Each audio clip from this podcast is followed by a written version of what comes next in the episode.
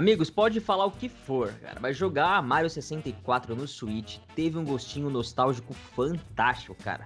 E só me deu mais vontade de jogar os jogos que já portaram do 64 pro Switch, cara. Fico imaginando até um serviço online da Nintendo no 64, não vejo a hora.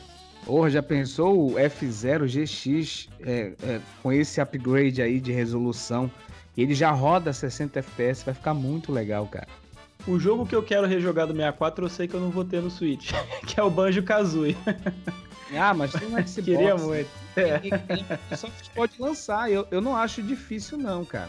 O Já timing pensou? era o lançamento do Banjo do Smash. Esse era o timing para lançar um Banjo Kazooie no Switch, cara.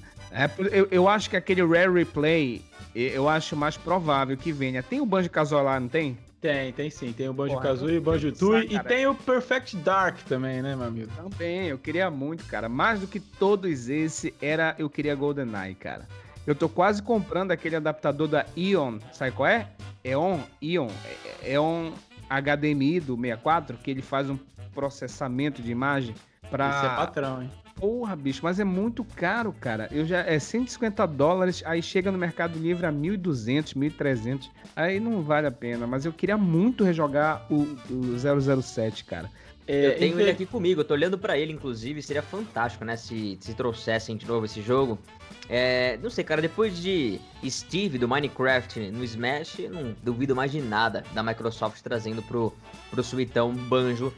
Mas, cara, a gente já tem aí o Turok, né, pra poder jogar. O próprio Doom 64, que eu acho que eu numa noite pus lá um podcast pra tocar, liguei o Doom 64 e fui embora, cara. O jogo é muito bacana. E tem muita coisa pra jogar no Switch já que traz essa- esse gostinho nostálgico do 64, mas ainda, ainda falta aquela. Mas precisa sim Precisa. de um, de, um, de, uma, de um suporte pro videogame igual o do Super Nintendo e do Nintendinho, cara. Precisa. E eu espero que esse emulador aí que a Nintendo fez para trazer o Mario 64 pro Switch seja reaproveitado. Eu espero muito, cara. Não só para jogos do 64, mas também para jogos do GameCube e por que não do Wii, né? Vamos esperar para ver. Eu quero saber se a Nintendo tem coragem de trazer Conker pro Nintendo Switch hoje em dia. Ah, não tem, mas mesmo assim, é- eu, eu acho que tem sim, cara. Tem jogos mais pesados do que o Conker no Switch atualmente, cara. Existe algum jogo nesse mundo mais pesado que Conker? Só se for o Carmageddon. Ah, mas o Conker, ele é cartunesco, entendeu? Ele tem, ele tem um alívio cômico para aquelas piadas pesadas que ele faz. E eu entendeu? jogava na inocência, cara. Eu era uma criancinha, não entendia nada, causa que eu tava É. vendo ali. Caraca. Pô, mas a gente tá começando a falar do 64. Que console maravilhoso, hein? Vamos falar de 64, cara? Vamos bater esse papo? Bora? Vamos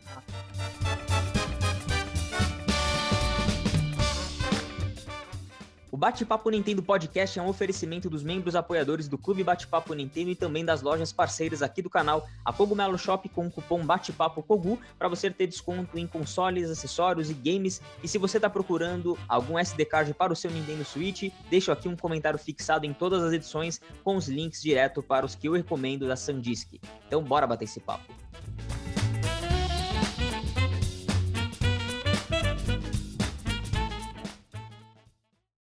Fala galera que tá ligada, sejam todos bem-vindos aqui ao Bate-Papo Nintendo Podcast. Essa é a nossa vigésima edição para falar sobre o majestoso, sobre o melhor console da Nintendo, sobre o Nintendo 64, meus amigos. E para essa alegria, para gente bater esse papo delícia, eu tô muito bem acompanhado, sempre dos melhores caras, dos melhores convidados. Marcelão, do canal Uns Caras que Jogam, nosso host querido, como é que você tá, Marcelão? Fala pessoal, Marcelo que tá ali na área aí. Nintendo 64! Esse é meu menino, cara.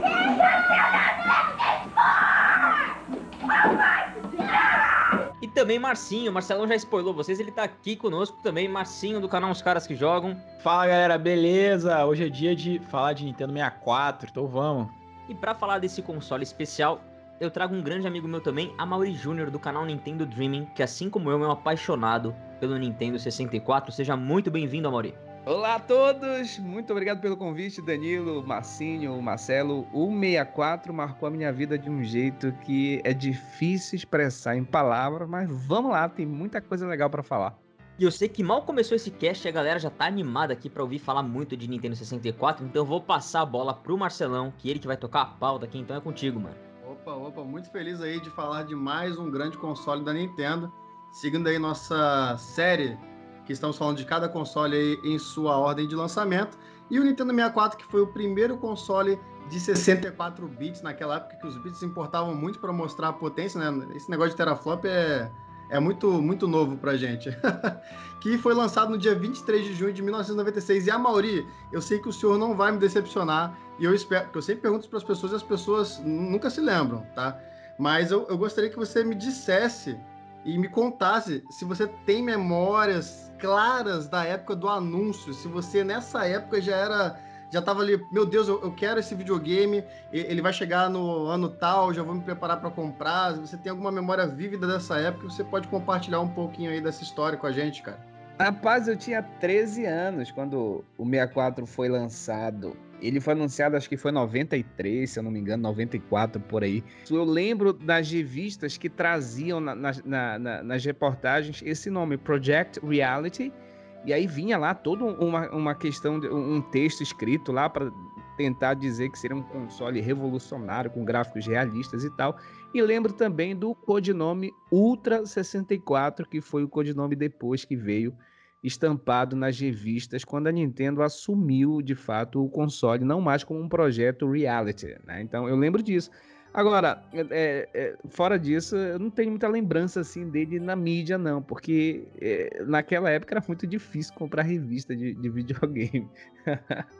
Realmente a gente não, não tinha essa coisa de informação muito rápida como a gente tem hoje, que vem tudo na hora, a gente dependia de revista, tanto para filme revista era cara, jogo, né? revista era muito cara. Eu via a revista em locadoras de videogame, que o dono comprava e ele deixava na, nas bancas lá, pra galera que ficava esperando a sua hora para jogar, que a gente ficava folheando. Eu lembro dessa época, eu lembro desse, desse período, desse momento, assim, entendeu? Eu lembro com muita clareza. É, uma boa curiosidade é que o código do modelo era NUS-001 e o NUS significa Nintendo Ultra 64. É, que é o codinome que o Amaury falou. E o Danilão, cara, eu sei que esse é o seu console favorito da Nintendo, né, Danilão? Ah, cara, foi o primeiro console que eu de verdade escolhi ter, né? É, o primeiro console a gente geralmente não escolhe muito. Foi um presente, meu pai me trouxe ali um Mega Drive, com o Sega CD, já acontece a história algumas vezes. E aí, cara, quando eu descobri que eu era nintendista, eu falei, eu preciso de um console Nintendo. E eu nunca vou esquecer da cena. Tem um amigo meu que levou a revista, acho que foi a Nintendo World do, do 64, e que mostrava o Mario 64. Eu nunca vou esquecer, cara. Esse meu amigo ele abriu a revista no meio da escola, ali na, na, na, sala de aula mesmo. A gente sentou no chão, debruçou em cima da revista, já tinha as imagens do Mario 64. E ele falava: Caraca, olha isso, cara, é 3D. Você não tá entendendo, Danilo, é 3D. Acho que foi a primeira vez que eu vi um jogo 3D na vida naquela revista, cara. E ali eu tive certeza que eu queria o Nintendo 64. E aí, obviamente, no Natal, não sei se foi no mesmo ano ou no ano seguinte, o meu avô me comprou o Nintendo 64, velho. E eu descobri antes da hora, antes do Natal, eu vi na, na casa dele essa caixa. E só não foi igual o menininho gritando Nintendo 64 lá, porque, cara, mas foi, foi uma emoção muito parecida, cara. E eu lembro que eu fiquei, assim, apaixonado pelo console do momento que eu desembrulhei ele até o momento que eu liguei o Super Mario 64, cara. Foi épico. Então, eu não lembro exatamente do lançamento, que eu era muito, muito pequeno, né, Marcelo? eu lembro muito de ir na casa dos colegas e ver o Nintendo 64. E eu tinha um PlayStation, eu tinha um Game Boy. E eu ganhei um 64, deve ter sido lá por 2001, 2000, mas eu fiquei muito pouco tempo com o meu 64 porque logo em seguida que eu ganhei, eu lembro que lançou o GameCube. E eu troquei para um GameCube. Ah, né? Playboy é a mesma história do Playboy, mas assim, bota lá o áudio do Rei do Camarote de novo. The rhythm of the night, the night. então eu devo ter ficado um, um, ano, dois anos com o meu 64. Foi uma, uma história curta, mas bastante intensa. É, eu só tive três cartuchos, eu lembro até hoje, de 64, mas eu alugava, todo final de semana eu alugava, eu joguei bastante coisa, jogava na casa de amigos. Uma coisa interessante aqui sobre o nome Ultra 64, a Nintendo desistiu por conta de, dizem, né? Por conta de questões de direitos autorais relacionados ao nome Ultra, para não ter problema. Também. Era a Konami que tinha o direito, acho que era a Konami. É, a, a, Konami, exatamente, que tinha alguma coisa com o nome Ultra e a Nintendo ficou é, com medo. Desde, desde, da década de 80, parece que tinha o direito do nome Ultra, alguma coisa assim. E aí é, a Nintendo com medo de, de tomar um, um, algum processo e ter que mudar, falar, ah, vamos mudar logo. E a segunda, apesar do Nintendo 64 ele ter é, é, esse processador com capacidade de rodar 64 bits, a maioria dos jogos roda em 32 bits, não utiliza o, o processamento dele todo, porque era um console difícil de, de programar. Né? Era um console complicado de, de, de programar, então muitos jogos acabam rodando em 32 bits. Mas ninguém precisa saber, né? Ou melhor, agora já sabe. É, ninguém precisa saber, só todo mundo tá ouvindo, agora vai saber, não, assim. Embora nunca foi provado isso, alguns suspeitam que seja uma marca registrada da Konami, que era o Ultra Games, que tenha feito realmente a Nintendo ter mudado de opinião e de ideia de última hora. Tá, Show. vamos lembrar que saiu primeiro no Japão, não foi? Em 96? Foi primeiro no Japão em 96, nos Estados Unidos só saiu em setembro. Foi Japão, junho e Estados Unidos, setembro. E Europa, 97. Exato. É, vale só a pena ressaltar que ele veio com três jogos de lançamento, que foi o Super Mario 64, que o próprio Danilão já falou que, que pegou na época, o Pilot Wings 64 e o... Eu devo falar esse nome errado, né? Mas é o Saikyo Habu Choji, que é um tipo um jogo de tabuleiro virtual que saiu exclusivamente lá no Japão, como título de lançamento. No Japão que veio esse outro jogo de tabuleiro aí, cara. Eu nem conhecia Foram os dois esse. jogos que eu tive, inclusive, no lançamento. Tanto o Mario 64, que dispensa comentários, e o Pilot Wings, que foi a primeira vez que eu tive contato com a franquia. E, cara, que jogo incrível que era o Pilot Wings. Eu jamais vou me esquecer das tardes que eu passei ali voando pelos cenários, aquele homem-pássaro com as asas tirando umas fotografias também do, das paisagens. Aquilo, cara, era extremamente relaxante e tinha muitas missões desafiadoras, cara. Então, o Pilot Wings do, do, do 64, ele era uma evolução enorme do que era o Pilot Wings do Super Nintendo, cara. Com certeza, com certeza. Eu também joguei muito na época, eu achava maravilhoso, né? Seria um título interessante de se rejogar. Aí, como sempre, a gente sempre gosta de ressaltar as inovações dos consoles, porque a, a, Nintendo ela costuma ser sinônimo de inovação. Então ela, ela trouxe um controle muito diferentão. Uh, ela também trouxe inovações na parte dos jogos, claro. Ela, ela, conseguiu transformar o Mario, que era um excelente jogo de plataforma, em um sinônimo de jogo de plataforma 3D, um exemplo a ser seguido até hoje, né? Teve a questão da, da mira é, do, do Ocarina of Time também. É uma coisa que a gente teve englobada por vários jogos depois disso que a gente usa até hoje o negócio de travar a mira. É não, Marcinho? Com certeza, cara. É, o Nintendo 64 ele foi é, um marco assim na história dos videogames por conseguir consagrar várias franquias 2D da Nintendo no universo 3D, né? Porque assim, nem todas as franquias sobreviveram a essa virada de mais uma dimensão aí da, da terceira dimensão. Conseguiram fazer a, a, se transformar de forma satisfatória, né? Tem é... esse caso Ex exatamente. Então, assim, a gente vê franquias como Mega Man, Sonic, Castlevania, que não engrenaram no 3D. E outras franquias da Nintendo Zelda, Mario, que caramba, deram aula, Metroid. né? Hoje, Metroid também, mas o Metroid foi um pouquinho mais tarde, né? No, no, no GameCube. Que o, Donkey Kong que, o Donkey Kong foi. É, mais ou menos, mais ou menos. é, é, Então, o, o 64 ele revolucionou. É, então, a visão era muito além da, da, da, tecnologia. É, a Nintendo procurava a visão do gameplay. Como a gente pode pensar um gameplay em 3D? Acho que essa foi a chave então você via ali uma preocupação com a câmera. O, muita gente critica a câmera do Mario 64, mas, cara, foi o primeiro jogo do, do console e ele já dava uma Não, liberdade na câmera. Verdadeiramente 3D, com a Sim. liberdade de botar um personagem num ambiente 3D. Rotacionando a câmera para onde você quiser. Assim, a única limitação da câmera é que ela tem o. É, digamos assim, ela fica travada em, em alguns axes, né? Num, ela trava nos, nos eixos. eixos. Exato. Eu, Mas tirando eu, isso, a liberdade, você tem uma liberdade enorme para você girar a câmera em volta do personagem. Eu, eu, eu joguei há pouco tempo o Mario e joguei ao longo desses anos várias vezes nunca tive esse problema com a câmera do, do Mario 64, não. Pra gente pensar que é um jogo de 96, a câmera tá muito boa. Ô, ô Marcinho, vamos lembrar também que foi no 64 que a maioria dessas franquias grandes que a gente tem hoje se estabeleceram. Smash, apareceu Sim. primeiro no 64. Mario Tênis. Não, Mario Tênis apareceu primeiro no Virtual Boy, mas não conta.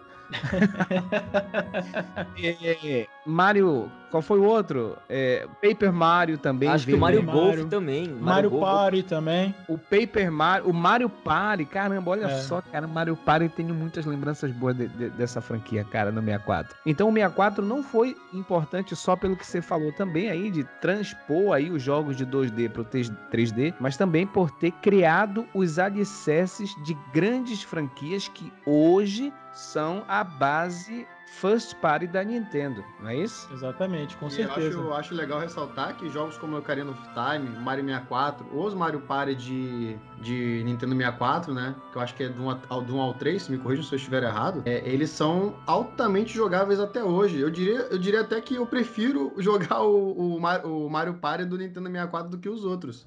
Na verdade, você pode pegar quase todo o grande lançamento do Nintendo 64. Se você colocar ele em Full HD, você joga perfeitamente bem hoje, de uma forma bem tranquila, assim, nos, nos, nos consoles atuais, né? Você vai estranhar muito a parte dos polígonos, eu acho, que é tudo muito quadrado, tudo muito poligonal, você vê muito, muita aresta, muito vértice, né? Hoje as curvas e as formas são mais suaves. Mas pra época, cara, as coisas elas elas tinham formas muito próximas do que se queria passar. Então, você pega o Mario 64, você vê o cuidado que eles tiveram para fazer o boné do Mario, o nariz dele arredondado, a Princesa Peach, você pega os detalhes do cabelo da Princesa Peach modelada, cara, era muito, muito cuidadosa, assim, os, a forma com que eles faziam. Até voice acting eles, eles colocaram na, pra Peach nesse jogo, então... Ô, ô Danilo, a Oi. câmera do Laquito, porque assim, eles não tinham essa ideia de como é que vai ser, o que que é a câmera, né, que vai seguir o personagem, aí colocaram como se fosse uma, alguém... Um cameraman...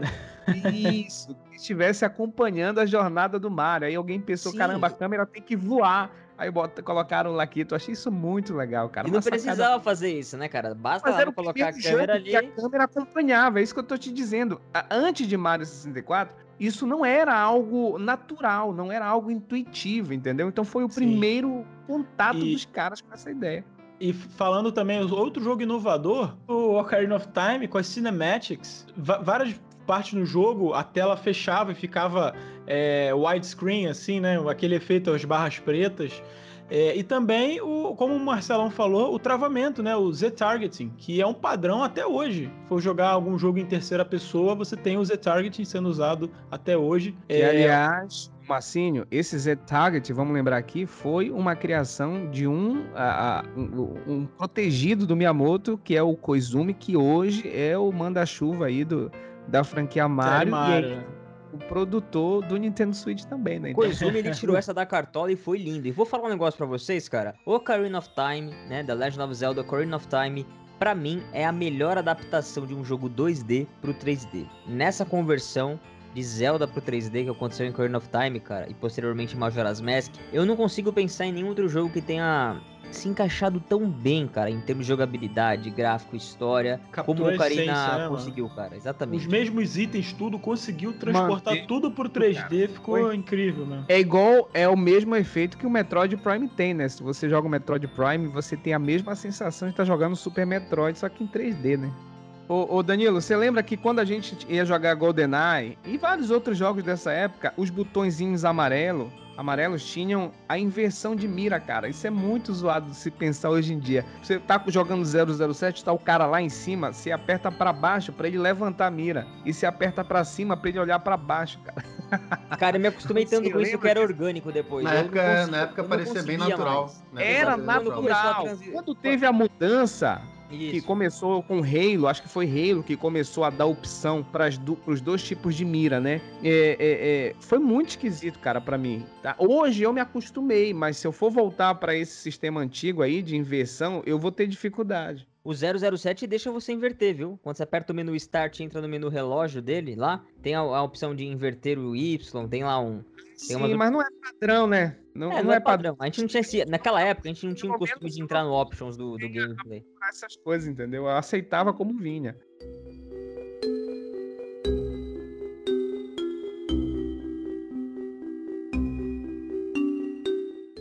E, Danilo, você falou do 007 aí, o Massinho comentou aí. Tem outra coisa no 64 que fez com que ele fosse, é, assim, pra época, algo grandioso. É o lance dos quatro controles, cara. Isso que eu ia falar. Um, quatro. Star Fox, Smash Bros, 007, Mario Party, tudo isso. Tudo, nas locadoras principalmente, porque era o único videogame que tinha naquela época, assim, que teve o alcance é, é, do, do, público mesmo, que dava para jogar quatro pessoas ao mesmo tempo. Então a pessoa via na locadora o cara jogando GoldenEye quatro pessoas, o cara ficava maravilhado, bicho. Mario Kart, Mario Party, que mais que saiu que dá, dá para jogar para quatro pessoas? Uh, uh, Smash Bros. Smash, uh, Smash Bros, 007, Mar...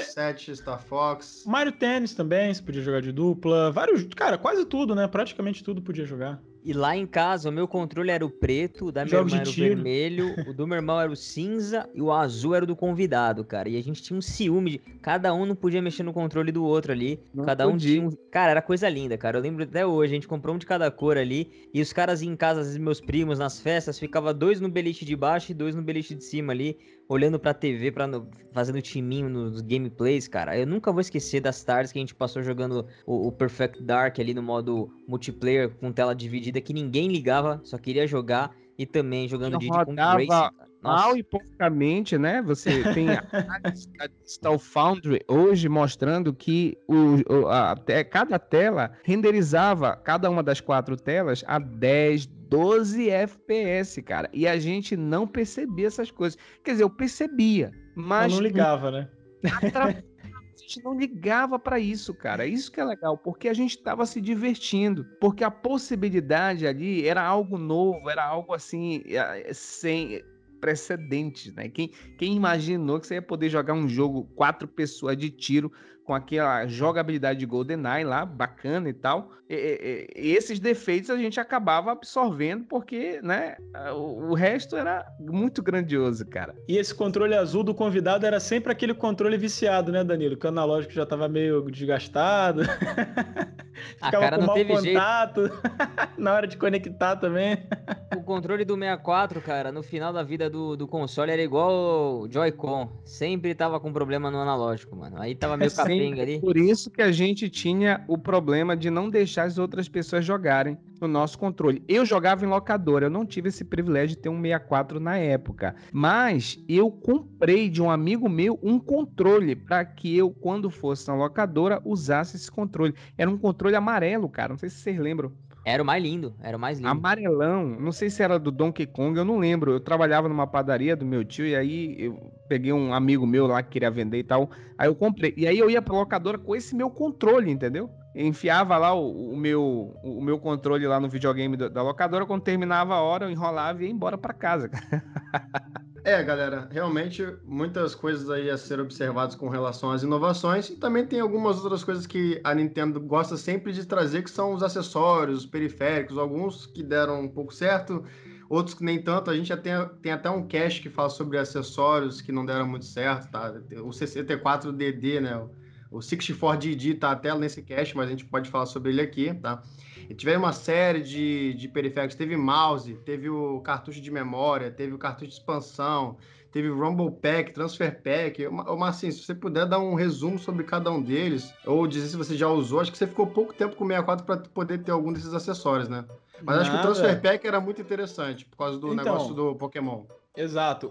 Eu falei no início do cast que eu tinha três jogos, né? Eu tinha o International Superstar Soccer, eu tinha o jogo do South Park e eu tinha o Pokémon Stadium. E o Pokémon Stadium, ele vinha com um Transfer Pack né? Tanto um como dois eles já vinham no cartucho, vinha aquele caixão. E eu podia conectar, cara, era uma coisa incrível, porque eu podia conectar o meu cartucho do Pokémon Red ou do Pokémon Yellow, e além de você podia passar os Pokémons, né, para você batalhar com o seu Pokémon na televisão. Só que eu vou ser sincero para vocês, cara, na época eu não não me ligava muito, eu preferia usar os pokémons que já estavam lá, porque eu podia escolher o pokémon que eu quisesse, eu achava mais legal escolher os rentals, né, os pokémons de aluguel que tinham lá no console. O, mais, o que eu achava mais legal como criança era jogar o pokémon de Game Boy na televisão, cara.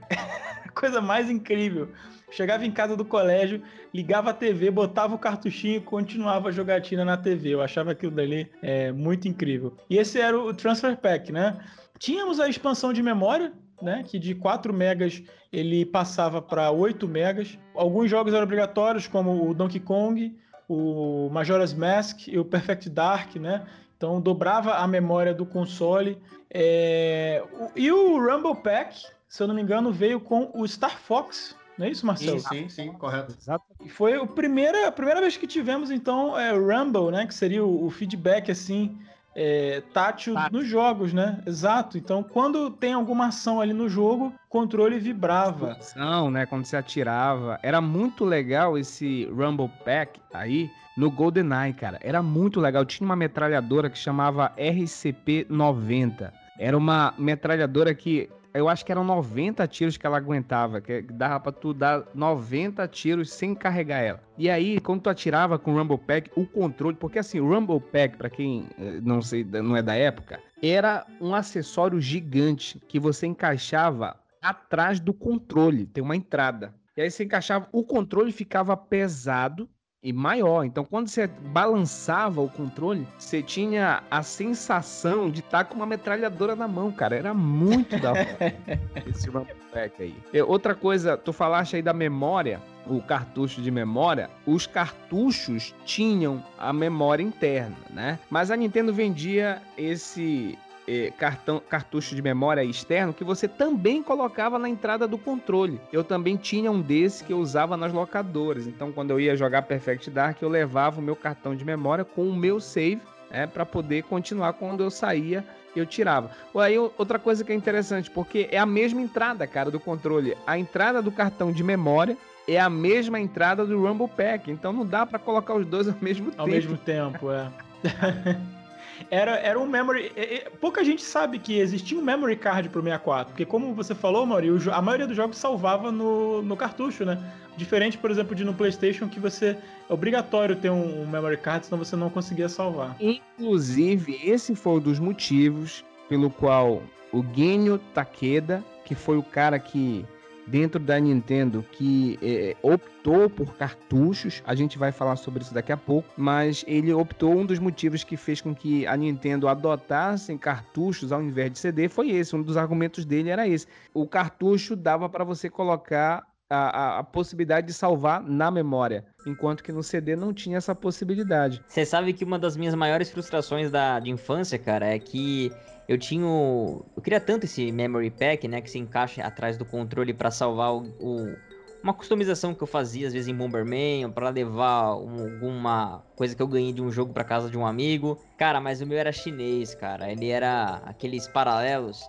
E a bateria dele não era boa, cara. Eu lembro que eu tinha acho que meia, meia hora de gravação e eu tinha que tipo usar rápido entre um console e outro, me, me ir para casa do amigo rápido, senão eu chegava lá e quantas vezes, cara, eu chegava e já tinha perdido o save. E eu nunca tive um memory card, cara, realmente é, original, assim, para ver a parada funcionar. E, cara, esse, essa invenção do memory card era fantástica. Tinha até umas etiquetas, uns labels que você podia colocar, ter vários assim. E eu usei muito ele para jogar o próprio Bomberman 64, que para mim é o melhor Bomberman já feito na história. E você desbloqueando aquelas roupinhas para você criar o seu próprio Bomberman, aquilo, aquilo, cara, era uma coisa maravilhosa. E você precisava do Memory Pack mesmo para jogar ele salvar ele é, e no dia seguinte você não perder os seus status, cara. Isso também. O Memory Pack ele era usado inclusive para você levar o seu personagem, por exemplo, que você criava para o multiplayer de Perfect Dark ia jogar na casa do amigo, você levava o teu personagem com as Isso, aparências, com os status de morte. set tudo. configurava ele. Perfeito, Daniel, falaste aí do, do Perfect Dark. Eu não sei se vocês sabem, mas os cartuchos de Perfect Dark é, queimava, quando queimava a memória do cartucho, ou queimava, ou acabava a bateria, não sei como é que é o processo, o jogo não funcionava, cara. Você tentava entrar no jogo e ele não ficava, ficava num loop lá com a Jona Dark naquele menu, e aí não entrava. Era obrigatório você ter um, um cartucho de memória um memory card para colocar no controle para você poder entrar no jogo, cara. Tu sabia disso? Inclusive um dia, eu lembro que eu fui jogar, o memory card estava cheio, sem espaço, ele não deixava abrir o jogo, cara. Ele, ele cria Isso. um slot dentro da memory card para poder liberar coisas da época. Com certeza, com certeza. Então eu não vou deixar de falar aqui rapidamente o, o 64DD que eu citei lá no início. Ele era um periférico que era para você ler e gravar disquetes. Então a intenção da Nintendo era você conseguir jogar jogos através dele com, essa tipo de, com esse tipo de mídia, tá? Mas ele não, não deu muito certo, como a gente também falou no outro cast, que eu acho que vale a pena vocês ouvirem depois para ter mais detalhes, pra gente não poder se alongar neste aqui. Inclusive, ele teve um é, mouse. Nunca, Oi, ele nunca, nunca, nunca saiu do Japão, na verdade, né? Isso, isso. É, e também, junto com ele, foi lançado um mouse para você poder jogar alguns jogos tipo SimCity 64 ou o Mario Artist.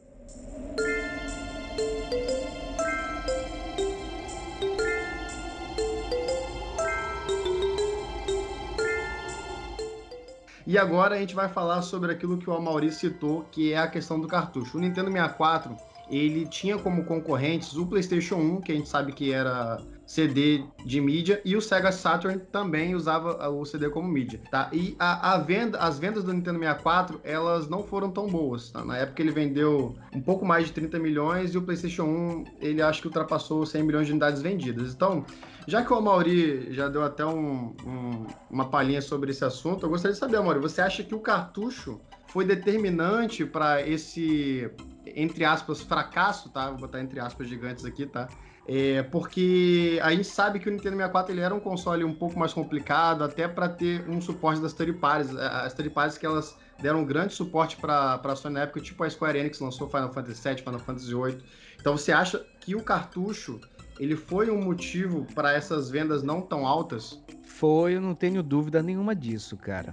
O cartucho, apesar de ter várias vantagens, ele atrapalhava muito as desenvolvedoras third parties. Vamos lembrar que a Nintendo é quem vendia cartuchos para essas empresas. E quando a Sony trouxe o PlayStation para o mercado, e deu ali, colocou a, a mídia de CD que era muito mais barata que cartucho, todo mundo foi para a Sony, para o PlayStation, por causa da facilidade é, de, de, de, de, comprar a mídia para você imprimir os jogos. É fora outros fatores. Aí isso interferiu muito na jogos third parties no 64. É, várias empresas é, tiveram esse problema. O cartucho tinha também o problema da limitação de espaço de disco, né? São, acho que é 40 megas, é isso? Me corrijam aí se eu estiver errado. Eu não lembro quanto é que o cartucho consegue suportar de espaço, mas o CD era o que? 700, 650 megabytes, era isso? Eu não tô lembrado. E aí, ó, jogos, por exemplo, aqui precisava de CGI, que tinha muita CGI, que na época virou moda, o PlayStation transformou as CGIs em moda, e aí precisava de espaço é, em disco é, grande para poder encaixar isso dentro. E os cartuchos não tinham é, essa é, condição de, de, de, de, suportar isso. É, é aí Final Fantasy VII, por exemplo, que era um grande jogo que a Square Enix trabalhava desde a época do Super Nintendo, assim, com proximidade com a Nintendo, teve que lançar para outra plataforma porque o 64 meio que dificultava isso. Então eu não tenho dúvida nenhuma de que o fato da Nintendo ter adotado cartuchos, embora tenha várias vantagens, e a gente vai colocar aqui algumas dessas vantagens, prejudicou sim a, a, a, venda do console diretamente e indiretamente, né? Porque afastou as third parties, vários jogos de peso não vieram para o 64 e aí a Nintendo ficou a ver navios aí com várias franquias que saíram para o PlayStation e deixaram de vir para o 64. O, o, Resident Evil 2 foi um milagre, né? Resident Evil 2 conseguiu sair no Nintendo 64. então, é, demorou anos para sair. Vocês lembram disso? Demorou muito. Complementando o que o Amaury falou, aproveitando o gancho do Resident Evil 2, os cartuchos de 64 eles iam de 4 megas até 64 megas, sendo que pouquíssimos jogos usaram 64 megas, né? A maioria parava em 32. O Resident Evil 2 é um dos que usavam em 64 MB. O um CD, né, utiliza isso, pode ter até 650 é, MB. Então, cara, o cartucho, Marcelão, com certeza foi um dos calcanhares de Aquiles do, do 64. As vantagens do cartucho, vamos começar pelas vantagens. Primeiro, tempo de leitura. O tempo de leitura do, do 64 não tinha nem comparação com o tempo de leitura do Play 1. Quem teve os dois sabe que você aperta no 64, você não tem loading praticamente. Né? Enquanto que no Play 1, às vezes tem jogos que ficava ali um minuto, dois minutos Mortal esperando carregar. Trilogy na locadora era um inferno você jogar isso no PlayStation, cara, porque o intervalo de uma luta para outra era absurdo, cara, sei lá, uns 5 minutos. E aí é. você jogava no 64, era quase que instantâneo. Então Exato. é uma diferença brutal, cara.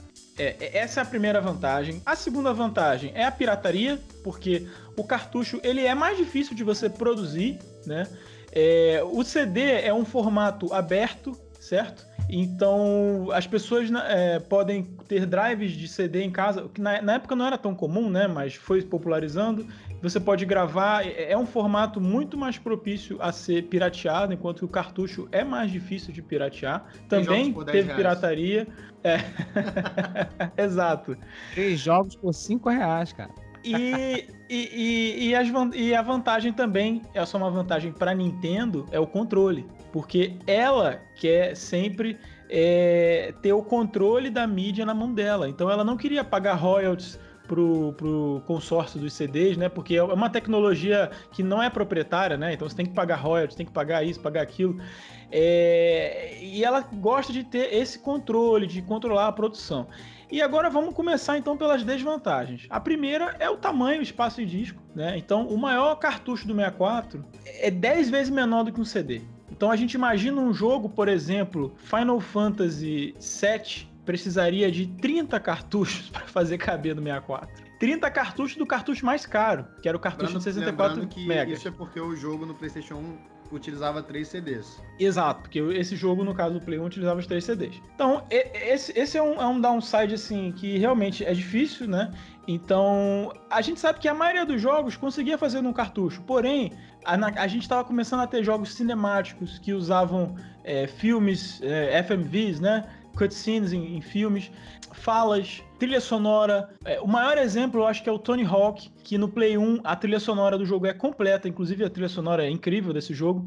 E no Nintendo 64 são, são poucas músicas que tem, e é tipo assim, um minuto de música, e aí pula pra próxima. Tem uns cortes meio, meio bizarros. Então, é, mas o jogo tá lá, né? O jogo em si ele coube só que teve que cortar as músicas e o vídeo. A introdução do jogo também, se você pegar a versão de 64, não tem introdução. A introdução é, é in-game, né? É na engine.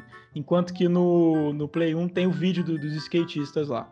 Então, cara, com certeza é, o, o, cartucho ele segurou um pouco, cara. Ele deu uma puxadinha no freio de mão ali do 64 e, e isso contribuiu para que as publishers se afastassem da, da Nintendo e fossem para Sony. Mas veja, Marcinho... A Square, a Square é o maior exemplo. Tipo assim, a Square era colada com a Nintendo e a partir do Play 1 ela partiu pra Sony, cara.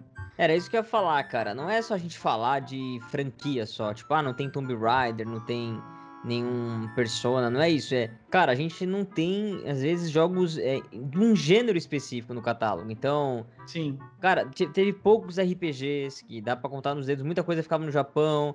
É, beaten up, cara. Fala um beaten up aí que saiu pro, pro Nintendo 64. É, é. Você... Cara, pouquíssimos também, ah, entendeu? Quem salvou 4 foi a própria Nintendo e a Rare, que manteve Sim. ele relevante. Porque as third parties fugiram, mas a Nintendo tira, tinha a Rare, que era uma empresa extremamente boa, assim, fazia jogos bons, excelentes, um atrás, atrás do outro. Ela preencheu muito bem um buraco de ausência dos jogos third parties por muito tempo, cara. Que empresa é... foda. No teste do tempo, os cartuchos para mim são insuperáveis, cara. É Sim. É muito legal você ter o cartuchinho aqui mídia física tal, na mão guardado, colecionável. E, e, CD é muito difícil, cara. Você achar CD original de PlayStation 1 aqui no Brasil, bonitinho, organizado. Pode até ter, o pessoal que coleciona e tal, mas é, a beleza do cartucho, ela se manteve através do tempo. E outra coisa que você esqueceu de falar, que é uma vantagem do cartucho, o cartucho não arranha, né, cara? é. CD, Só o contato que fica ruim, mas aí nada que uma soprada não resolva. resolve. Agora um CD, se arranhasse o disco, cara, já era, mano. E quando eu o canhão tenho... também ficava quebrado, a maioria sujava, não conseguia ler o CD, tá louco.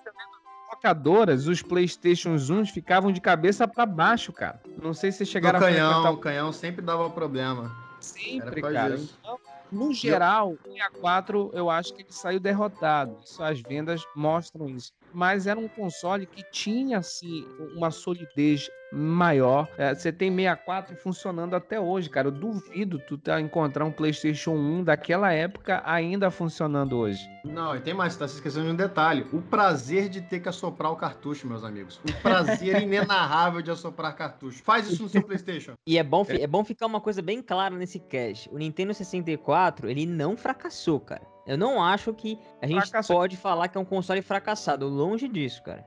Não, não, não, fracassou, mas não, não, não dominou a geração como a Nintendo vinha dominando antes, né? Mas a Nintendo, a, olha, a Nintendo teve lucros exorbitantes na época do 64. Não sei se você sabe disso. Eu não tenho certeza, mas eu acho que ela ganhou bem mais dinheiro que a Sony, cara. É, eu não. Ó, a Sony entrou muito agressiva o... perdendo grana, mas eu não sei dizer quem lucrou mais na época. Tem uma teoria, Mauri, que se o Nintendo 64 tivesse optado por CD, a Sony teria flopado com o PlayStation 1 e que nem o PlayStation 2 existiria, cara. Porque todo mundo, todos os thirds e apoiar a Nintendo, enfim. Eu não sei, eu não sei, cara. Eu acho que ô, a ô, gente Danilo. gosta muito então, de. Danilo, ah. Danilo a gente gosta muito tinha... de desmerecer às vezes a Sony, porque, cara, nosso coração é nintendista e tal, mas, cara, é... a Sony já vinha estudando coisas de videogame e tentando fazer alguns projetos muito antes do 64, cara. Então eu não sei até que ponto ela não iria embarcar realmente nessa história. É, Danilo, sabe o que não tinha no Nintendo 64? O quê? Crash 1, 2 e 3. Graças a Deus. Puta que pariu. Mas, o, o Danilão, é difícil a gente voltar no tempo e falar essas coisas, porque assim, não é só a questão do CD, cara. É a questão do relacionamento com as third parties. A Nintendo ela cobrava um custo maior de licenciamento. É, eu, é, eu, falei que o cartucho tinha sido um dos calcanhares de Aquiles, porque o outro calcanhar de Aquiles foi o processador do 64, que é uma máquina da, da Silicon Graphics. O Dev Kit era caríssimo para você adquirir, era muito caro, era difícil de programar. A linguagem de programação que usava, para quem mexe com programação, era basicamente a nível de máquina, o famoso assembly né? Então programar para o 64 era muito complicado. E vocês devem ter percebido que o 64 ele tem poucos jogos 2D porque ele não se dá muito bem com 2D e o, o Sega Saturn é já o contrário. O Sega Saturn ele, ele faz o 2D melhor que o 3D o 3D do Saturn é bem fraco porque é em, é, não, não, ele não usa polígonos né? É, e, enquanto que o PlayStation ele ficava ali no meio termo ele fazia um 3D razoável e fazia um 2D muito bom. E muitos jogos naquela época ainda eram 2D. Então é difícil fazer esse exercício, Danilo. O, é, o, PlayStation teve muito mérito, cara. A Sony teve muito mérito. Ela entrou forte. Ela entrou dando muita liberdade para as third parties. Era o que as third parties queriam, fugir do controle da Nintendo. Quer, quer CD? Toma CD. Quer, quer 3D? Toma 3D. Quer 2D? Toma 2D. A Development Kit barato. Desenvolvedoras, cara. A Sony foi muito agressiva. Foi. Muito. Pra vocês terem noção, tem, tem um. Teve um, dev, teve um dev kit do, do Play 1 que custava 500 dólares, que era um, um dev kit para jogos indie. É muito, é muito barato, cara. O, console custava 300 dólares, você com 500 conseguia comprar um dev kit inicial. Então era um console que era muito mais acolhedor, ele era muito mais fácil é, da, das thirds abraçarem. Enquanto que a Nintendo, basicamente, os jogos principais foram feitos pela própria Nintendo e pela Rare. Que, que a, a Rare dominava o, o, o, hardware do 64 como ninguém. Dominava melhor do que a própria Nintendo, a Rare. Conhecia muito, cara. Então, eu, eu acho que isso pode ter afetado mais do que o cartucho, sabia? Essa, essa dificuldade em programar para o 64, dificuldade em licenciar os jogos, dificuldade de adquirir as estações da, da, da Silicon Graphics, é, deixava o console muito complicado de produzir para ele, né?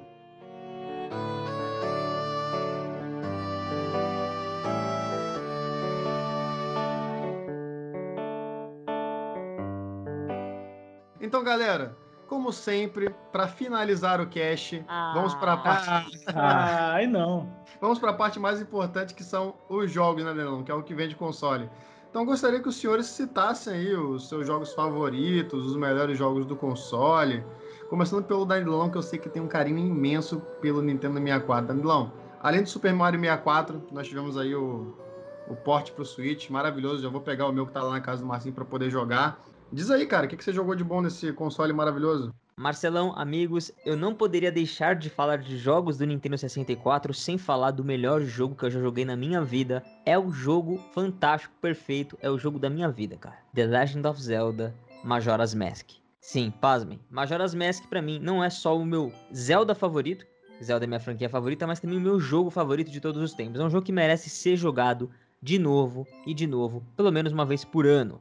Ele é o primeiro Zelda, cara, que ele traz ali uma jogabilidade, não só um Zelda, mas é um, uma, uma aventura ali muito fantástica, cara, com é, possibilidades ali, movimentação, itens, a parte de você usar as máscaras para determinadas situações, você se transformar e ganhar um moveset completamente diferente com as máscaras especiais, você sentir que não precisa de uma princesa ou você não precisa salvar alguém grandioso ali para que uma história seja perfeitamente bem contada, cara.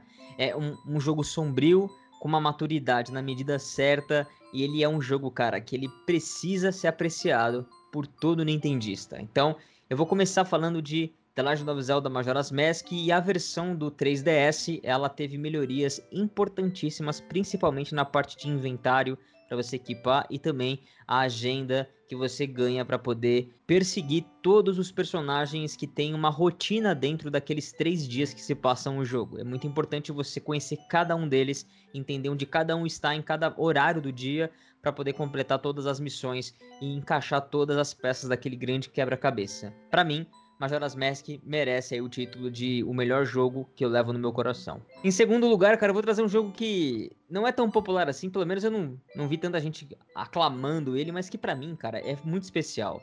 Estou falando de Snowboard Kids 2. Snowboard Kids 2, cara, é, o, é a segundo jogo da franquia Snowboard Kids. Snowboard que sumiu, né? Sumiu. É, a galera nunca mais acho que viu Snowboard Kids. Acho que teve pra DS, Alguma. Teve, teve, eu lembro que recentemente saiu pra portátil. Recentemente sim, entre aspas, né? Foi o último.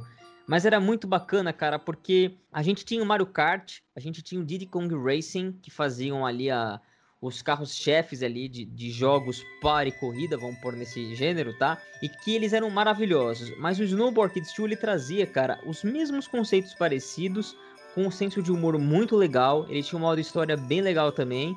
Só que a, os mapas, cara, e a trilha sonora desse jogo, elas, elas realmente são extremamente, assim... Eles, elas passam uma energia muito boa. E jogar com meus irmãos, isso foi horas e horas da minha vida que eu investi nessa diversão com esse jogo. Então, deixa aqui minha recomendação também. Um cartucho que eu nunca tive, mas eu alugava quase todo final de semana. E hoje eu pude comprar e ele tá aqui na minha mão. Snowboard Kids 2, tá aí pra vocês. Vou falar então agora do meu último jogo também, falar três jogos, que é Wave Race. Cara, Wave Race 64, ele é, para mim, o jogo do 64 que tem a melhor trilha sonora, cara. Ele é espetacular. Foi aquele jogo que eu vi como que um mar, como que uma, um efeito de água, de onda, podia ser tão magnífico na era 64 bits, cara. E aí que eu deixo para vocês o meu coração aberto para lembrar. E o Marcinho, coloca a música aí, Wave Race.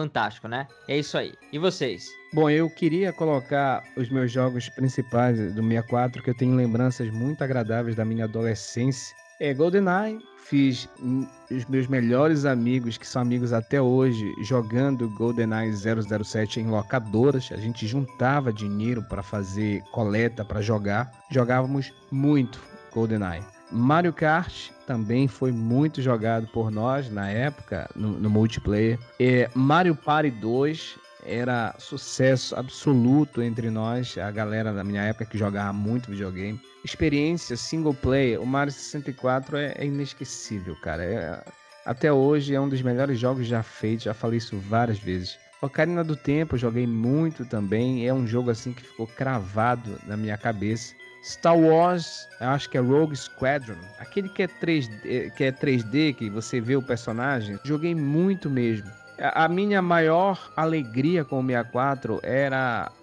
jogar com os amigos, era poder jogar com a galera. É onde eu tenho as memórias assim cravadas na minha cabeça e era algo que só era possível no Nintendo 64, cara. Nenhum outro console daquela época oferecia uma experiência multiplayer para quatro jogadores simultaneamente é, é, é, de forma satisfatória. Só o 64. Realmente, Amaury, a Nintendo com esses quatro controles, ela conseguiu colocar a concorrência pra mamar bonitinho.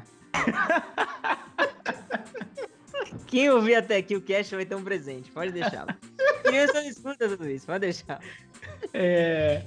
Amaury, esse que você falou, eu acho que era o Shadows of Empire, né? Além desse, teve o Rogue Squadron e tinha um que eu gostava demais, que era o Episódio One Racer. Eu adorava aquele jogo, porque eu adorava aquele filme. Foi o primeiro Star Wars que eu vi no cinema. Naquela época adorava esse filme, menos a galera velhaca de 1970. Exato. Eu não tô nem aí que a galera odeia, que é o É, é também não, é o nosso Star Wars, é o Star Wars da nossa geração. Eu vi no cinema, velho. Tá agora no cinema. Eu fui no cinema ver, mano. Então, é, eu adorava aquele jogo quando eu vi o garotinho, o gurizinho. Ah, ele gritava e a, a, a nave espatifava na, no, nas rochas lá. Cara, esse jogo era, era muito bom, cara. Como eu falei, eu tinha poucos cartuchos, era muito caro o cartucho na época. A gente vivia de aluguel. E aluguel. 70 dólares. Você imagina quanto era isso aqui no Brasil, né? Cara, era muito caro. Um salário mínimo. Cara. É, e o salário mínimo na época era tipo 150 reais e tal. Era uma parada assim, era tipo um salário, mais que um salário mínimo, assim, dependendo do jogo, né? Eu alugava. E eu não gostava de Majora's Mask porque eu, tinha, eu morria de medo. Eu tinha, sei lá, 10 anos de idade. Eu morria de medo de Majora's Mask. E eu. Outra coisa também que eu odiava era o tempo. E eu não sabia o raio da música que você podia ir com o tempo mais devagar. Eu desisti. Mas eu joguei muito Ocarina of Time, alugava bastante. É, Smash Bros. era muito divertido para jogar com a galera. Mario Kart já foi citado. Ah, Yoshi Story era muito legal também. Adorava Yoshi Story. Tem muito jogo, cara. vou dar um expose no Danilo, tá? Posso dar um expose no Danilo? Que vai ficar, vai ficar na edição. Vai ficar, vai sair pro, pra galera ouvir, tá, Danilo? Você ficou pagando de fã de Pokémon Snap e você não citou Pokémon Snap yeah. em uma hora de cast, Danilo. Então Mas eu vou H... trazer aqui, porque eu sou fã de Pokémon de verdade. Fala aí, Danilo, tá, desculpa. Tantos jogos, mano, que não dá pra lembrar de tudo. Pra terminar, Márcio, termina antes de eu falar, porque eu já tô bolado aqui. Teve também o jogo do South Park que eu tinha, que eu, era, era ruim, mas era bom. Que era tipo um shooter, um FPS do South Park. Era muito engraçado. E Pokémon Stadium, cara. Pokémon Stadium 1 eu tinha e eu alugava 2 e usava o meu Transfer Pack. Eu adorava Pokémon Stadium era uma parada assim de outro planeta, porque na época só tinha um Game Boy Color. E aí você viu os Pokémons em 3D, era uma parada, era mais legal que, que assistir o desenho, cara. Aquilo dali era muito da hora, era muito bom. Beleza, beleza. Então não sobrou muita coisa para mim, mas eu sei que vocês deixaram sobrar para mim o Star Fox 64. Eu sei que vocês queriam falar mas vocês deixaram cara, sobrar joguei muito mim. esse jogo, cara. Joguei Star Fox 64, que era, é, é, muito legal até hoje, inclusive. E assim, eu tive a oportunidade também de jogar com quatro jogadores. Eu não tive o Nintendo 64, mas o meu vizinho de porta do, do meu prédio tinha, cara. Então, tipo assim, eu ia lá pra casa dele todo dia jogar, cara. E jogar é, Star Fox 64, é, 007, Mario Kart, esses jogos de quatro pessoas era maravilhoso, cara. O, o, o Super Smash Bros. Foi um jogo que eu tive mais contato depois, também é um jogo que eu acho incrível até hoje. O próprio Pokémon Stadium que o Marcinho falou. Tem o Conker também, que a gente citou, que era o jogo lá do, do skill super desbocado. Teve também o, o, teve o Paper Mario, também teve de Kirby, teve o, próprio Banjo-Kazooie também que eu achei incrível, né? A gente já falou que a, a Rare ela deu um, um, super suporte pro Nintendo 64, ela foi uma parcerona, cara. É, o Banjo-Kazooie que a galera quando, quando, quando anunciaram pro Smash a galera ficou empolvorosa, cara, Como? porque assim, ele tem um significado muito forte pro console, sabe? Como eu esqueci de Banjo-Kazooie, cara. Banjo-Kazooie é muito bom. Para mim Banjo-Kazooie e Mario 64 estão no é, mesmo patamar assim, é, sem é, sacanagem. É, é, muito, é muito jogo, muito jogo legal também, né? Teve o próprio Doom 64 também que teve, teve aí um porte pro Switch, cara. Mas eu acho que é isso, gente. É isso que eu acho. Esses são os meus melhores jogos. A gente fez um vídeo lá pro canal, tá? Vou fazer um jabazinho aqui lá no canal Os Caras Que Jogam, a gente fez um vídeo de 10 melhores jogos de Nintendo 64, tá tudo lá ilustrado, com vídeo, tá? Então quem quiser dá uma idinha lá para dar aquela moral. Corre lá, assiste na opinião uns caras que jogam, qual que são os top 10 jogos do 64. Agora, segundo Metacritic, Mario Tennis em décimo lugar, Conquer Bad for Day em nono, em oitavo, Wave Race 64, Banjo-Kazooie em sétimo, Paper Mario em sexto, a gente não poderia deixar de falar de Paper Mario também, que para muitos é o melhor Paper Mario da história. O Super Mario 64 é o quinto lugar, The Legend of Zelda Majora's Mask em quarto, Golden Knight 007 em terceiro, Perfect Dark é o segundo colocado e em primeiro colocado, The Legend of Zelda Ocarina of Time. Que vale ressaltar, para muitas pessoas é o melhor jogo da história dos videogames, tá, galera? Isso aí eu não tô É um Até perfect hoje. score de Isso aí 9,9 eu não quase. tô falando, não tô falando para poder agradar nintendista, tá? Mas tem muita gente que considera o melhor jogo da história até hoje. Eu vejo o pessoal reclamando de remake. Não, não, deixa a Ocarina do jeito que tá. Aquele remake no 3DS bem sutil ali, tá lindo, maravilhoso. Eu acho que a Ocarina não precisa de um remake. Concordo, eu também acho que não precisa de Um remake de Ocarina vai destruir a obra-prima original, cara. É, no caso do Ocarina, acho que não. Mantém intacto. Não- não- Agora, Mauri, imagina se fazem igual fizeram com Final Fantasy VII, um remake ali em três partes. Reimaginado. Aí É, sim. É, podia Aí uma sim. reimaginação, É. sim. Uma Lançar uma coletânea de três jogos e vender por 60 dólares, né, Mauri? Não, aí não. Sim. O problema é que o Ocarina of Time você vai e volta muito no tempo, né? Não tem como dividir isso em partes.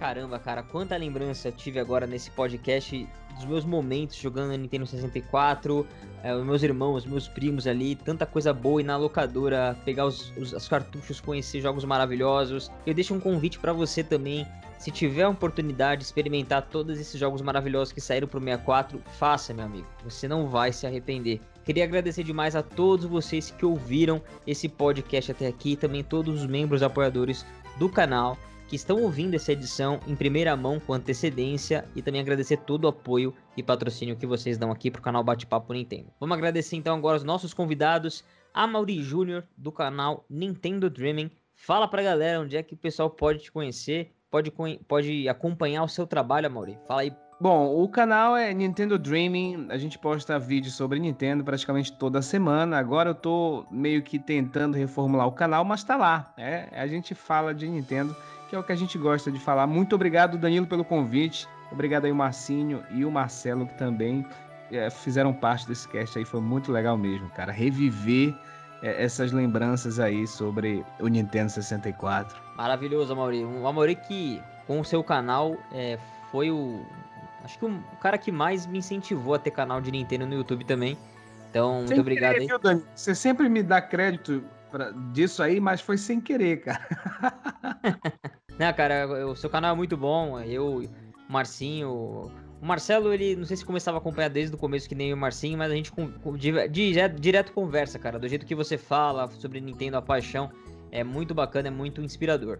E queria agradecer demais também ao Marcinho, cara, que tá aqui com a gente do canal Os Caras que Jogam, e o Marcelão também. Onde é que o pessoal pode encontrar vocês, os projetos? Fala um pouquinho cada um aí do, das redes sociais. Opa! Então, galera, quem quiser trocar uma ideia lá no Twitter é arroba marcinho92.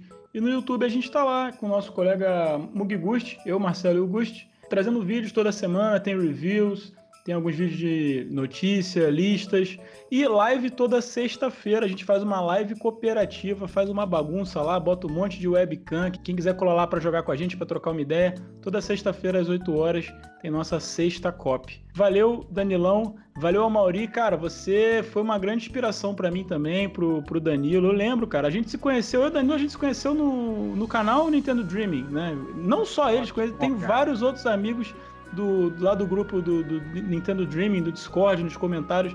Carrego vários amigos até hoje lá da comunidade do Amauri, cara. Muito bom. Que bom, cara. Muito obrigado. Então, vocês também me encontram lá no canal Uns Caras Que Jogam, como o Marcinho já disse. Amaury, te agradeço muito por mais uma vez você aceitar o convite de participar do cast, cara. Sempre, Obrigado, Marcelo. sempre muito importante para você nos trazer o seu conhecimento. A gente gosta bastante. Muito obrigado, Danilo. Muito obrigado, Marcinho. E também me encontro no Twitter, Marcelo CQS, Marcelo com dois L's, sempre, galera. Show demais, amigos. Obrigado. Eu agradeço demais. E é isso. Deixa aqui nos comentários o que, que você achou de toda essa experiência e nostalgia que trouxemos aqui do Nintendo 64, porque a gente continua falando também lá no Discord, no Twitter ou no Instagram. Todos os links na descrição. A gente se fala no próximo bate-papo Nintendo. Valeu! Valeu! Valeu. Valeu!